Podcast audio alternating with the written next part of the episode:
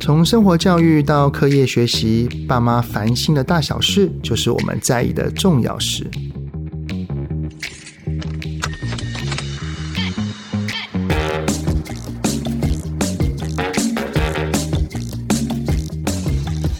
欢迎收听《亲子天下》的节目《爸妈烦什么》，我是主持人、亲子教育讲师魏伟志泽爸。哎呀，这个暑假也过了好几天了哈，孩子只想待在家里，不想出去，然后在家里面只想要什么看电视啊、打电动啊，然后爸爸妈妈可能又要工作，也没有什么时间，或者是也没有什么方法可以去管教他们，让我们对于孩子的一些行为啊，就有点心烦啊，就是我们会担心孩子对于三 C 的沉迷，然后对于未来没有方向、没有目标，只想要躺平，这样真的哈、会让很多的爸妈真的是束手无策哈、我们今天呢邀请到了一位来宾，这位来宾哈、可能很多的爸爸妈妈不会太熟悉，但是我相信，只要问问家里面的孩子，特别是青少年，一定大多数都认识这位 YouTuber。他 YouTube 频道呢有超过五十一万人订阅，而且脸书有三十三万人追踪。他现在还年仅二十五岁，因为我们现在在录音间，真的非常非常的年轻，他就已经要成为年营收八位数的企业家。让我们掌声欢迎六子渊六哦六。耶！ 嗨，大家好，谢谢泽爸的介绍。嗯，我是六子渊，过去七八年，我就是用特效玩创意，透过我的影片把我的故事分享给我的观众。哇，六六今天特别来到我们这个节目哈，也是因为你跟亲子天下出了一本书哈，对，名字叫做《你的梦想可能有点风险对对对》，。讲的就是你自己的这一段的心路历程哦。其实有一些契机啊，很多观众会来私讯我，是爸爸妈妈。那因为哦我是 YouTuber，、对他们就会私信说，我的小孩也跟我说，他长大也要当 YouTuber，或者是想要当电竞选手，但是他们现在书都不好好念，或者对是也不知道自己要做什么，那就是。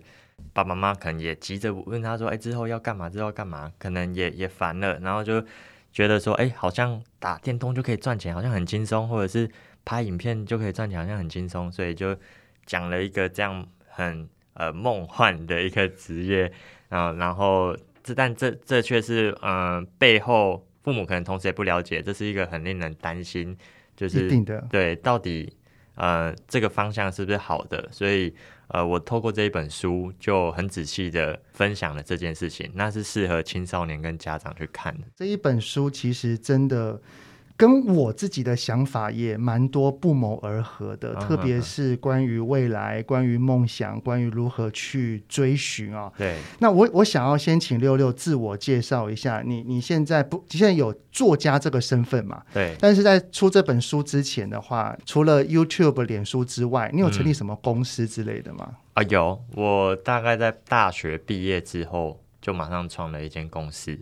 对，那会这么大胆，其实是因为我在大学时期就尝试过很多创业的可能性。这又追溯于我其实一直都很超前部署在做任何事情，从高中、国中就开始呃想要急于证明自己，就是想要挖掘一些兴趣，嗯、然后去想象说这个东西到底未来可以做什么。其实我以前其实学了六七年的小提琴，哦，对好像是从小学就开始学了，对不对？对，大概小学一二年级的时候，因为看了一个动画电影，它是叫《飞天巨桃历险记》，是然后就看到那个蟋蟀在里面拉小提琴，就觉得很酷，然后就被妈妈带去。但我想说的是，就是当时我学小提琴到国中国一国二的时候，我那个时候一直在反思自己，就是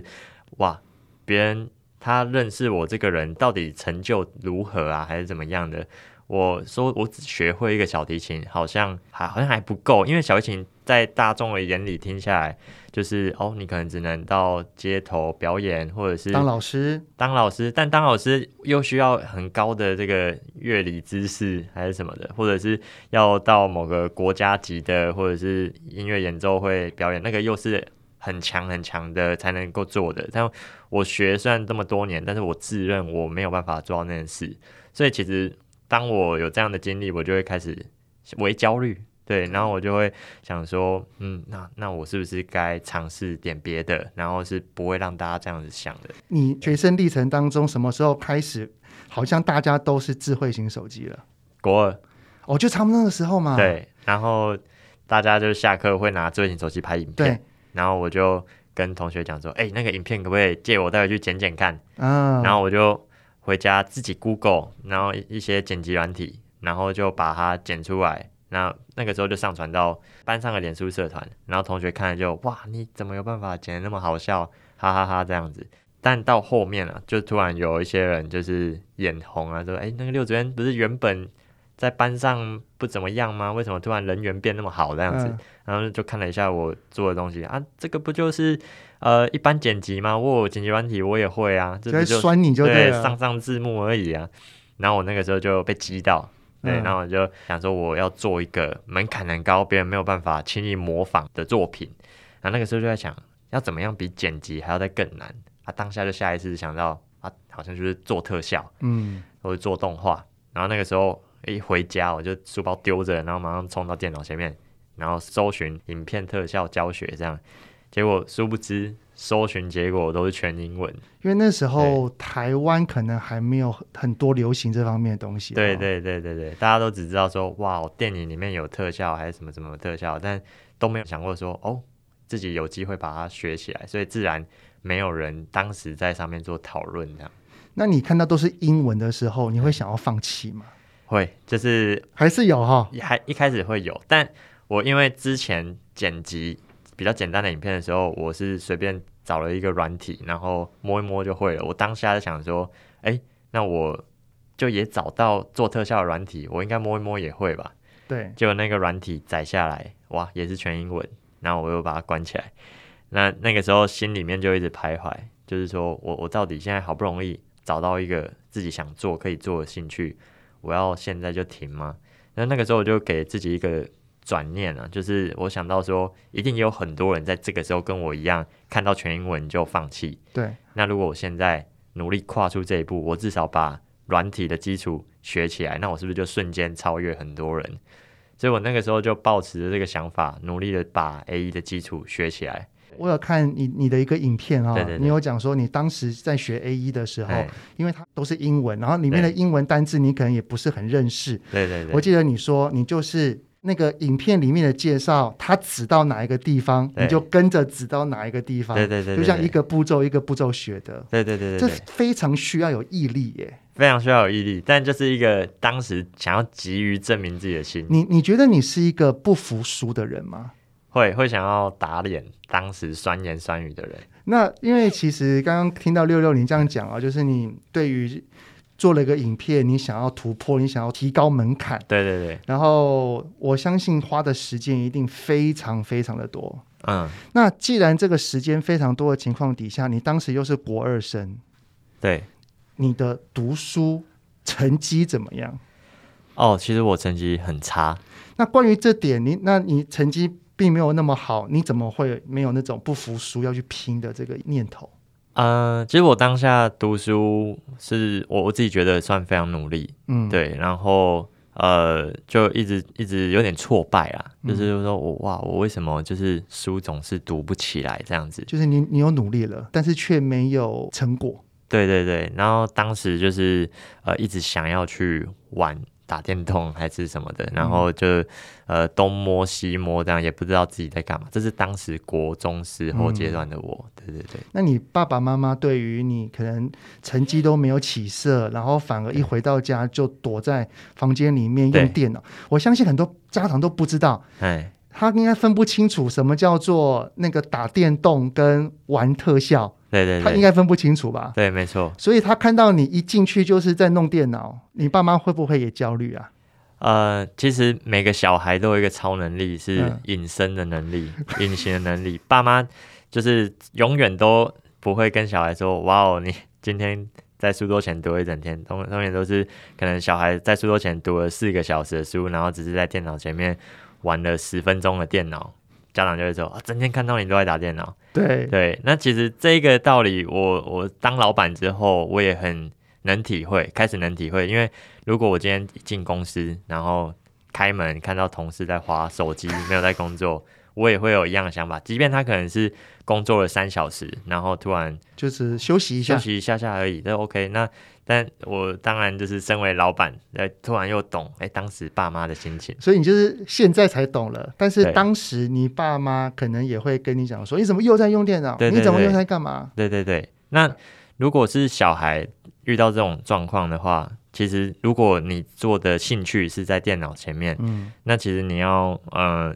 快速的获得一些小成果，去证明这件事情在未来对你是有价值、有帮助的。那举例像我是做特效，我要证明自己的方法就是我要去参加比赛，然后哦，我可能要赶快去尝试接案，还是怎么样的。那当爸妈看到我可能在比赛有拿到一些奖金，或者是接案会比较安心。有一些钱，就转念了。对啊，就是说，你看当时我不是就一直支持你的吗？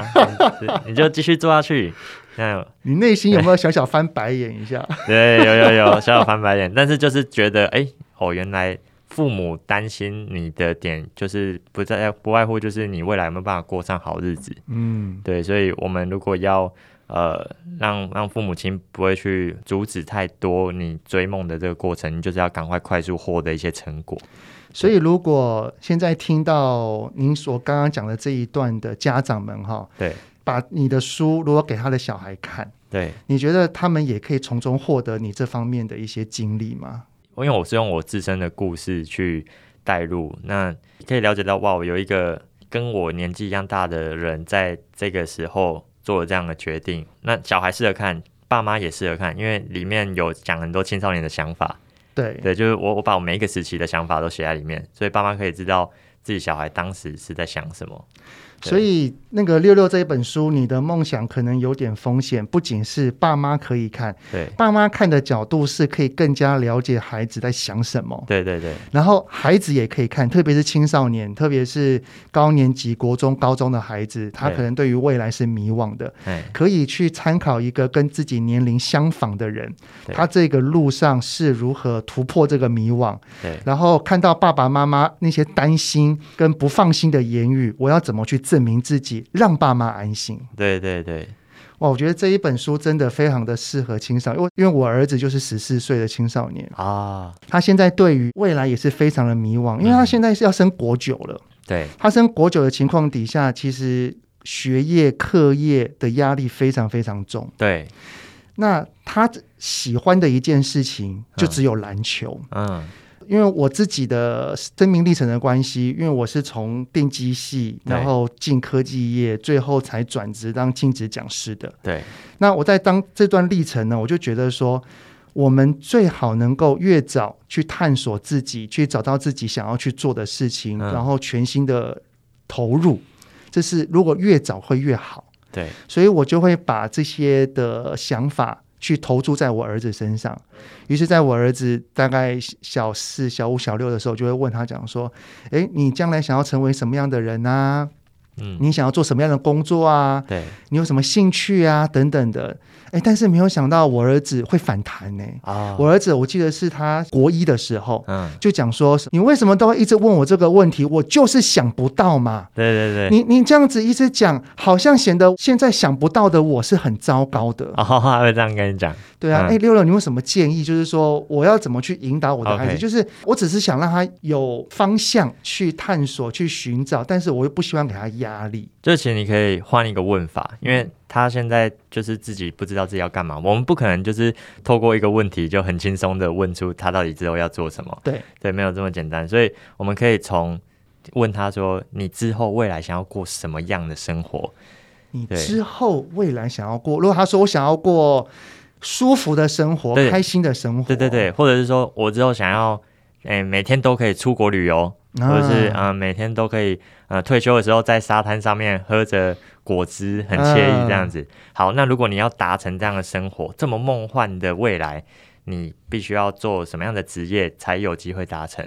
或者是你你必须要做什么样的兴趣，然后一步一步达成如这果样的。他说我不知道呢，这个时候就是父母可以去引导他，嗯，对，那所谓不知道自己兴趣是什么，其实我可以举一个比喻哦，就是今天你到一间冰淇淋餐车前面，嗯，看了很多口味，看到很多口味，那哪些是你喜欢的，哪些是不喜欢的？那小孩当然可能会说，哦，我喜欢巧克力的，哦，我不喜欢草莓的，哦，那你就可以跟他讲说，哎、你怎么会知道你喜欢巧克力，然后不喜欢草莓，然后不喜欢什么？然后说，因为我尝试过，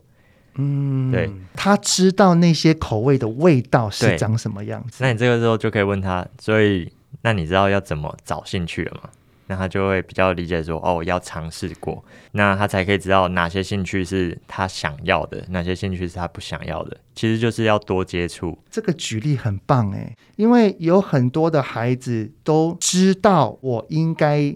要去找寻我的未来，对对对，但是他却不知道怎么去找寻。没错，但是有很多的孩子，他可能好啊，尝试啊，那我要怎么尝试？其实这个爸妈也是一个很重要的一个角色，嗯就是首先你要尽可能带小孩去尝试各种不一样的东西，这个尝试的方向是孩子自己说，那我要 A，我要 B，我要 C，还是爸爸妈妈可以透过怎么样的观察嗯、去引导孩子说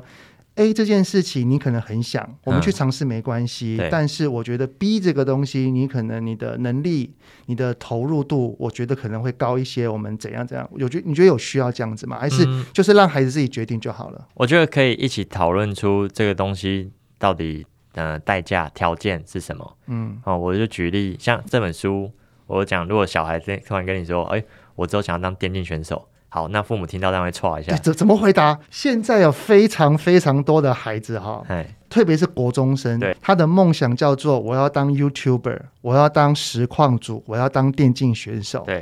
然后当爸爸妈妈如果看到孩子这边可能课业成绩没有很理想，嗯然后可能就会问他讲说啊，你现在都在打电动，那你将来想要怎么样？他对，就说我要当实况主啊。嗯，这个时候，我相信每一位家长听到都是心一惊啊。没错，没错那。你觉得爸爸妈妈如果听到了孩子这种回答，应该要怎么回应，或者是怎么引导会比较好？像我这本书里面有一个表格，嗯那叫那个梦想评估表，哦，对，那里面就有讲到，这个是父母可以一起帮忙孩子引探索出来的，就是像当一个电竞选手，好举例，他有我们去分析他的成功率哦，像我书里面有示范，然后每年有十万个人在竞争这个职业，然后每年取得比赛名次的人数只有三百个人，嗯，所以成功率是零点零零三趴。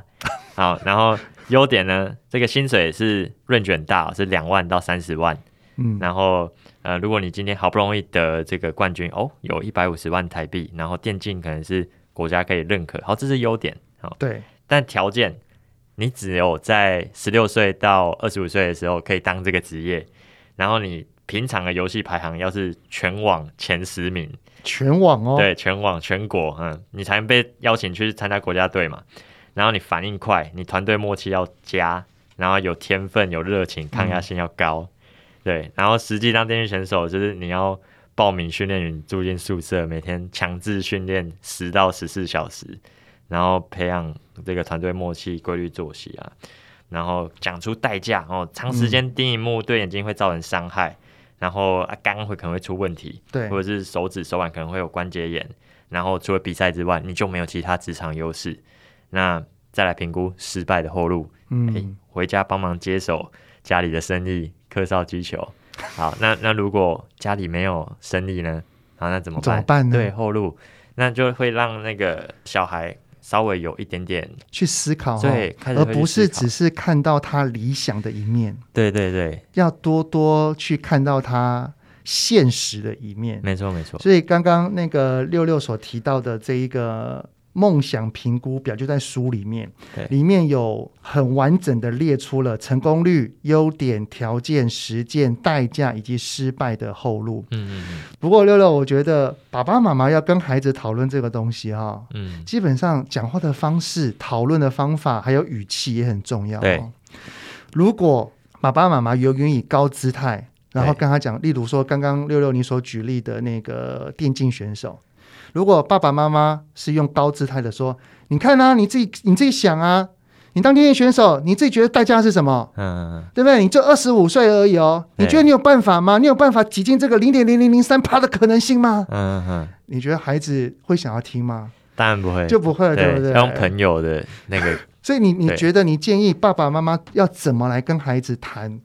这个内容会比较好？哦，就是你如果单讲语气的话，当然要像朋友那样，嗯就是讲说，哦，你看，哎、这个奖拿冠军有一百五十万哎，嗯然后，然后就说，呃呃，这个这个很很强哎，这个是国家认可的这个职业，哎、但是但是他这个久了之后，这个眼睛会爆掉，或者是说，哎、这个只有十六岁到二十五岁才可以弄哎，你你觉得如何？嗯这，样子，你可以稍微去探索一下。对而且我我非常喜欢六六，他在这个评估表里面有写上叫做代价跟失败的后路。对对对，我觉得这方面我们不要用恐吓的言语去跟孩子说，例如说，你看，如果你这样子一直打电动哈，你虽然进去了，然后呢，你近视上千度，嗯，那这样子可值得吗？对对对，这其实带着有一点威胁的言语在跟孩子讨论这件事情。没错没错，我我我个人建议，如果你们家中有孩子正提出这一个啊，我们可以用平和的语气去问他。嗯，那孩子啊，如果你要去当电竞选手，你可能需要长时间一直看荧幕，这样子你的度数可能会增加。诶，你觉得你是你觉得是值得的吗？对，或者是说，那这个职业只能到二十五岁，如果这个中间你都没有得到一个你想象中的成功，那怎么办呢？对，我觉得这个问句非常好，就是那怎么办呢？嗯，就是让一个青少年开始去思考，我真的从事这件事情之后，它的代价是什么，嗯而不是只有看到它美好的一面。没错没错，所以这个评估表我真的非常推荐，那个家中如果有青少年的家长们哈，都可以回去先把六六的这个内容先读一下，然后孩子有任何的想法，我们可以用这个评估表来跟他讨论一下。嗯嗯嗯，那还有一个，我这是我带我儿子要来问六六的问题。好，OK，你知道我儿子跟女儿都有在看你的频道嗯哦，他们好喜欢那个三秒特效， ，OK，超爱的。嗯嗯然后我女儿最近也好喜欢你那个哈利波特那个，嗯，OK，就是你把书里面，然后还有电影里面的那个特效的形式，真的完美呈现。嗯嗯嗯，哇，他们好喜欢哦！对对对，然后我儿子呢，就有一个问题啊、当你在国中的时候接触到了特效，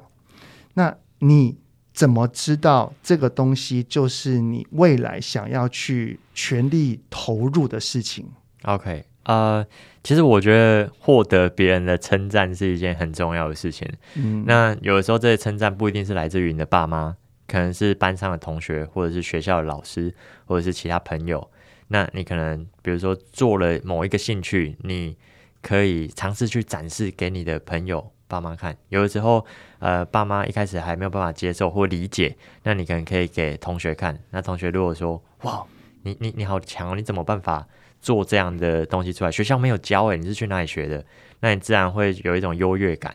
那有这种优越感，你其实会开始了解到说，哇，我正在做一件班上同学可能做不太来的事情，然后他嗯可能未来也是有潜力的。也当然也会有同学说，你这个做久了之后会飞黄腾达、欸，哎、啊 对对对对，你这个这个之后应该会赚很多钱吧？你拼得也飘飘然啊。对对对，其实我觉得就是你多多的去把这个东西去展示给身边的人看，嗯对对对，再依照六六你前面所讲的东西，就是当如果你现在对于未来是迷惘的，然后对于梦想可能还不知道，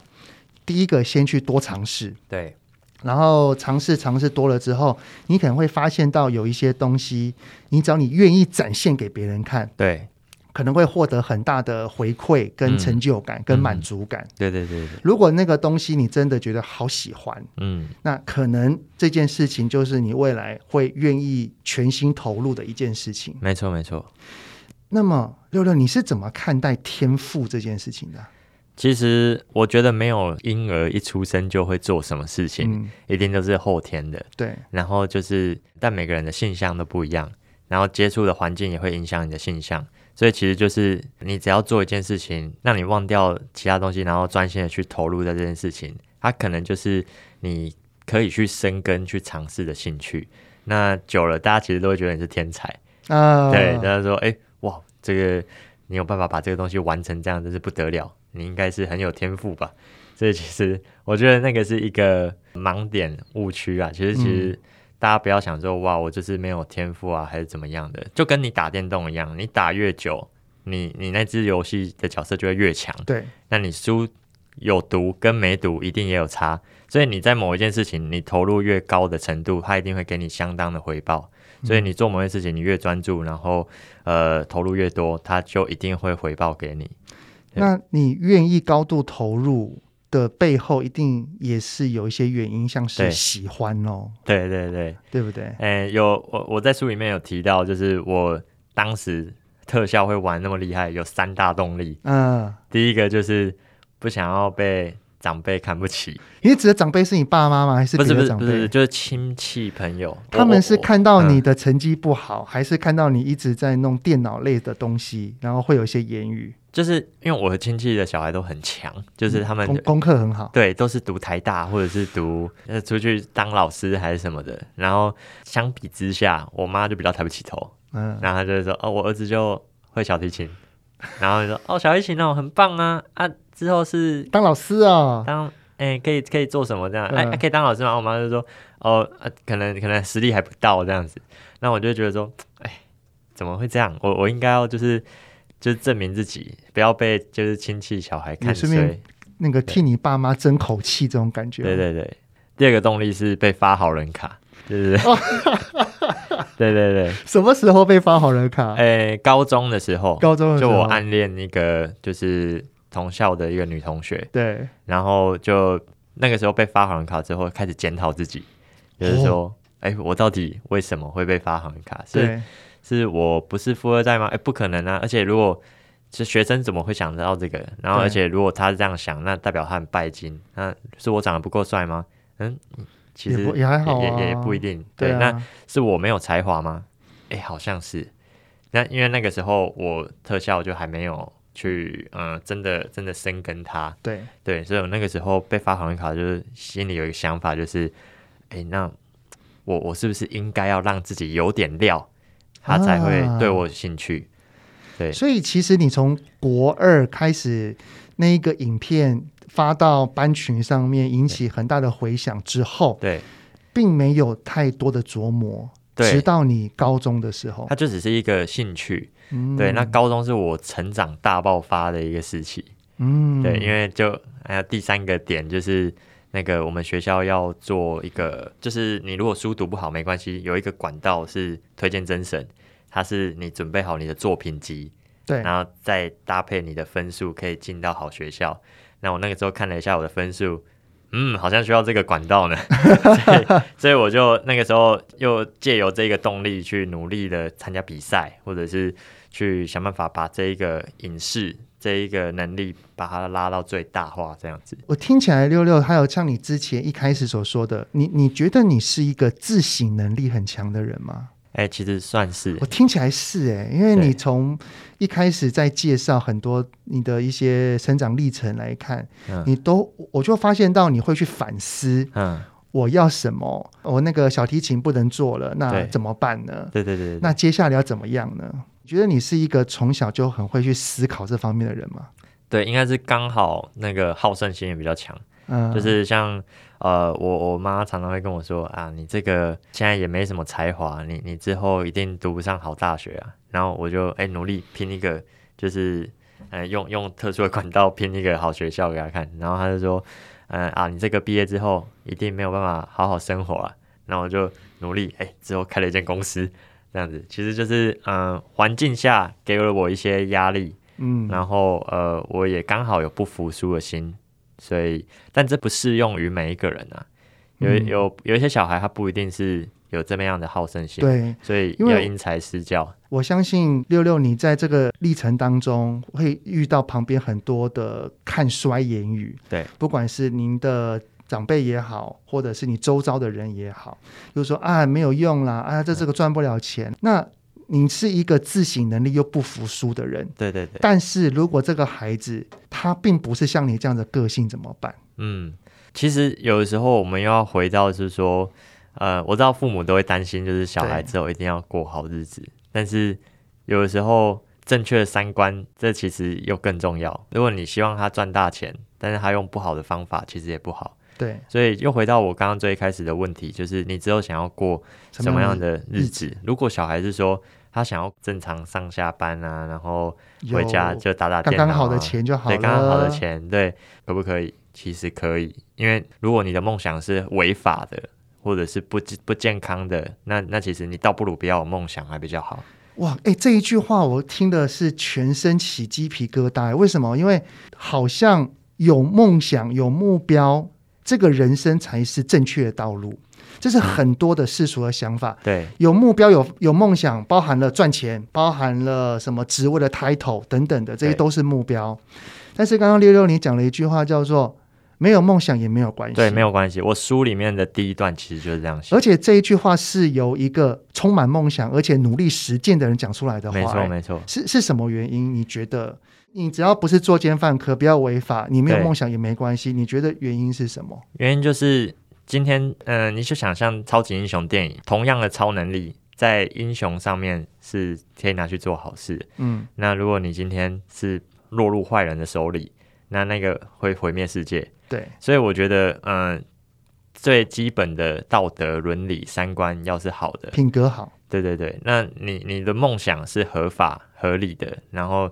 嗯、你你再去有这个梦想，其实比较好。我听起来六六，你的意思是你的梦想不用到很远大，嘿，你的梦想跟你的目标只是过一个平凡的生活也没有关系，是这个意思吧？对，但是我书里面有讲到，好，你想要过平凡的生活，那你就真的做得到吗？因为其实人他是会常常是没有办法达到自己的目标的。我嗯举例，我今天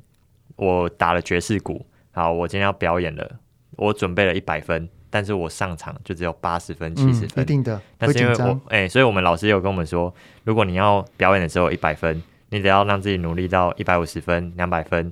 你才可以有一百分的水准。嗯，好，所以你想要过得过且过的生活，六十分，你你实际可能就会到六十分，你可能就没有办法得过且过。但是你要努力到八十分，才对可以对达到六十分的生活，对是这个意思吗？对，如果小孩说好，我之后就是想要过得过且过的生活，你就会可以跟他分享说，好，那你有没有思考过两件事？对，就是首先一个是，如果今天发生突发意外怎么办？房子失火了，或者是、呃突然生病了，需要一大笔资金，然后或者是突然公司倒掉，你被裁员、嗯怎么办？好，那你就没有突然没有办法得过且过，对，所以其实我们都要为了防范未来不会结果打折，我们都要加倍努力。对，感觉上六六这个也是你刚刚所提到的梦想评估表。对对对，就是过一般平凡的生活，也可以拿这张表来跟孩子好好的讨论一下，对不对？对对对，刚刚你所讲的，诶，如果公司倒掉怎么办？嗯你没有存款，诶，这个其实就是那个如果有失败的后路啊，嗯，就可以跟孩子好好讨论。诶，所以其实我觉得关于孩子，他现在是青少年的阶段，然后他是迷惘的，是困惑的，嗯，六六的这本书就可以带给很多的爸爸妈妈也有不同的思维。嗯，我个人非常建议，就是爸爸妈妈自己先看一下，嗯，看完之后，然后让孩子去看。对，两个人都看完之后，我们可以问孩子一个问题，说：“诶，孩子啊，六六的这本书，你觉得哪一个章节你最有感触？”啊，哼哼，对，然后孩子可能会想说：“哦，可能就是例如说像刚刚举例的，我觉得没有梦想，没有也没有关系。对，”然后我们就可以从这个点来跟孩子做延伸的讨论。嗯哼哼，那里面还有一个点我很喜欢，例如这本书里面就有一个章节提到说，可以让孩子有一个偶像当参考。没错，你可以大概讲一下这个概念是什么？世界上会有厉害的人在前面，就是比替我们开辟道路啊。对对，那比如说我当时想要特效做的很厉害，那那个时候我也有我在网络上看到的教学的呃厉害的大神哦，国外很很知名的偶像叫 Andrew Kramer。那我了解了一下他的背景哦，发现他创了一个教学网站，然后在开发了很多素材啊、工具啊，造福了很多创作者。所以那个时候我也想说，好，我也要变得跟他一样厉害，我也要做跟他一样的事情。所以我就不只是在做特效，而是让做特效这件事情更发扬光大，然后可能也开也学他有样学样，做了一个呃特效教学的网站，然后常常写一些教学文，然后开发很多工具帮助创作者。好，那个是我做特效的这段时间。那当老板的这段时间，我又有新的偶像了，谁？对，就伊隆马斯克。哦，所以对你也有想要去火星？哎、也有，对对真的对。哦、那像用马斯克，我就学他嘛，我就是我要怎么样可以像他那么成功？对哦，他到底做了哪些事情？那像他就为自己定了人生的一个三大目标啊、哦第一个就是做互联网，所以他创立了 PayPal。然后第二个是绿色能源，所以他搞了特斯拉。嗯好，那第三个是宇宙开发，所以他做了 SpaceX，他上了火星。啊，对所以我自己如果要像他一样成为一个这么优秀的企业家，我也会有样学样。然后就是说，好，我也要定一个人生的志业，我是要做创作者的一条龙服务啊、那从前面可能是开一个线上课程平台，然后我之后又做了很多工具，然后到最后辅导变现什么的。好，这个就是我人生志业。所以就是你有你的那个偶像当做前面的铺路，所以你后续才会特立了那个特效教学网，然后还有创办那个无限设计学院，对不没对？没错，没错，没错。你是从嗯大学毕业之后，然后就上台北，嗯，当时的契机是什么啊？其实就是因为我做媒体业，那对台北其实在媒体的这个资源还是比较多啦。我记得你当时好像只带一万块，哎、对对对对对不对，哎就就就勇你敢你上去。你内心不会担心吗？会，但是我我当然也是有计算过现实面的问题啊，就比如说房租，然后一开始就是找很便宜的，嗯，对，然后我要怎么样快速的维持自己的基本生活，这样。因为我觉得大学生或者是二十几岁的人，他能够在年轻的时候就已经有连到钱的这样子的想法，嗯，我觉得真的是不简单呢。我觉得我一定要再找一集来来跟六六你好好的聊一聊可以。可以关于创业啊，还有整个新时代的职场这方面的东西。对，其实刚刚在那个录音之前呢，六六也有跟我分享说，这一本书其实有给那个第一线的老师做审阅过。，对，所以里面的不管是词汇也好，文字也好，都是很适合孩子观看，就是不会孩子看了之后就是说对不对？妈，你说，你看六子月也是这样子讲对，对不对，会不会不会有那一些会让孩子好像。变得好像更执着于往某一条路走，反而会开启孩子很多很多的思考。对，没错没错。那最后呢，我再以六六曾经说过的一句话来当结尾啊，嗯就是不用很厉害才开始，要先开始才会很厉害。没错没错，这一句话当时我听到非常的震撼，嗯，真的，因为我们每一个人都很担心跳脱舒适圈。会很害怕，会很不敢，但是真的，你唯有勇敢踏出了，你即使不厉害也没关系，你只要有愿意尝试，你才会有一天变得厉害。没错没错。太棒了，非常感谢六六今天受的的采访。会，谢谢。希望今天的内容可以让不管是家长也好，或者是孩子也好，你们都会有一点收获。那亲子天下 Podcast 周一到周六谈教育、聊生活，开启美好新关系。欢迎订阅收听 Apple Podcast 跟 Spotify，给我们五星赞一下，也欢迎在许愿池留言哦。告诉我们到底爸爸妈妈你们在烦什么，我们会给你解答。下次再见喽，拜拜！谢谢子渊。谢谢